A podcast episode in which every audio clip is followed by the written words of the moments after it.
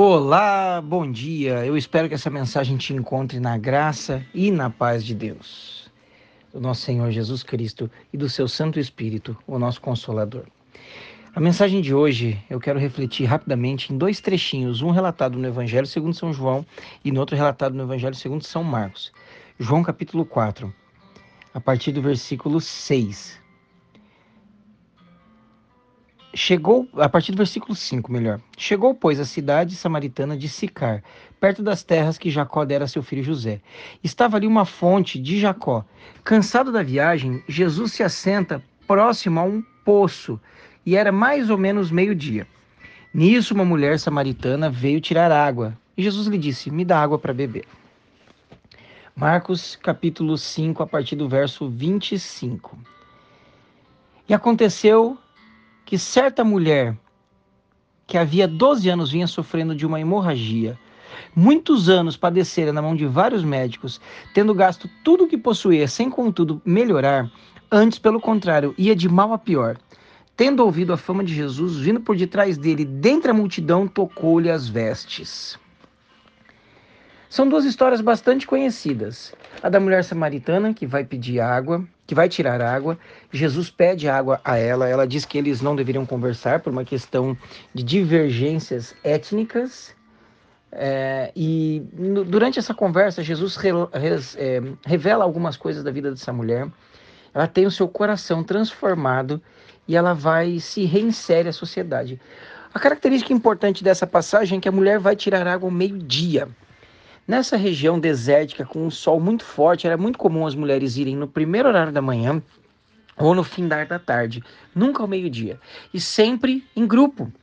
Essa mulher, em função da, da moral que ela tinha, da, do, do relacionamento com outros homens que não eram os dela, que eram homens casados, provavelmente, essa mulher, ela se isola, ela não anda com as outras mulheres, ela não se reúne com estas para ir tirar água. Ela vai ao meio-dia, no horário mais improvável, onde era certeza que ela não encontraria ninguém. Ela buscava a solidão. Por outro lado, a mulher relatada no Evangelho de Marcos sofria de uma hemorragia há mais de 12 anos. E pelas leis do Antigo Testamento, a mulher durante o período menstrual deveria ficar em isolamento. Essa mulher ela não tinha um fluxo menstrual normal como uma mulher saudável. Era uma doença, era um problema de saúde. E por algumas leis que não, não convém explicar aqui, ela vivia em isolamento social. A raiz do problema de cada uma delas era diferente, mas o, o, a consequência era a mesma, um isolamento social. E no caso da mulher relatada em Marcos, ainda, obviamente, uma doença física. Quantas pessoas eu e você conhecemos, ou até mesmo nós, em quantos momentos da nossa vida nós não, nós não acabamos nos isolando de outras pessoas?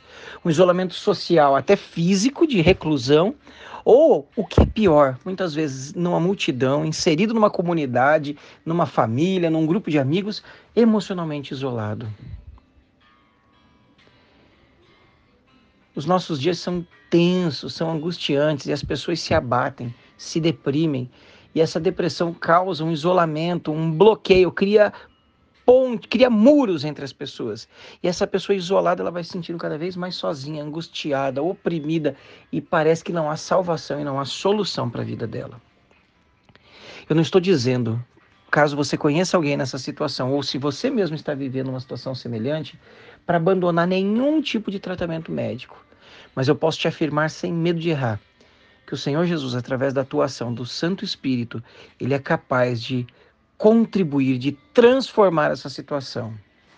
A palavra de Deus nos diz no capítulo 68 dos Salmos, no verso 5, que Jesus é o pai do órfão, é o salvador das viúvas, é o Deus que em sua santa morada faz com que o solitário more em família e que os cativos ou os presos vivam para a prosperidade. Deus ele quer salvar as nossas vidas e nos levar a morar com ele. Mas além disso, ele também tem um plano de salvação integral para o homem, completa. Ele salva a nossa alma da perdição eterna. Ele sim pode curar a nossa saúde física, mas ele também tem poder e ele quer restaurar a nossa saúde emocional.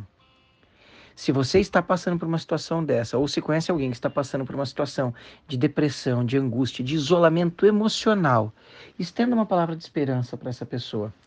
E pode ter certeza que Deus quer transformar essa situação num cenário de integração, num cenário de convívio, num cenário de comunhão. Essa é a minha oração para você nessa manhã. Que o solitário viva em família, o Pai dos órfãos, o Salvador das viúvas. Esse é o nosso Deus e ele pode ser assim para você e para aqueles que você conhece. Que Deus abençoe o seu sábado.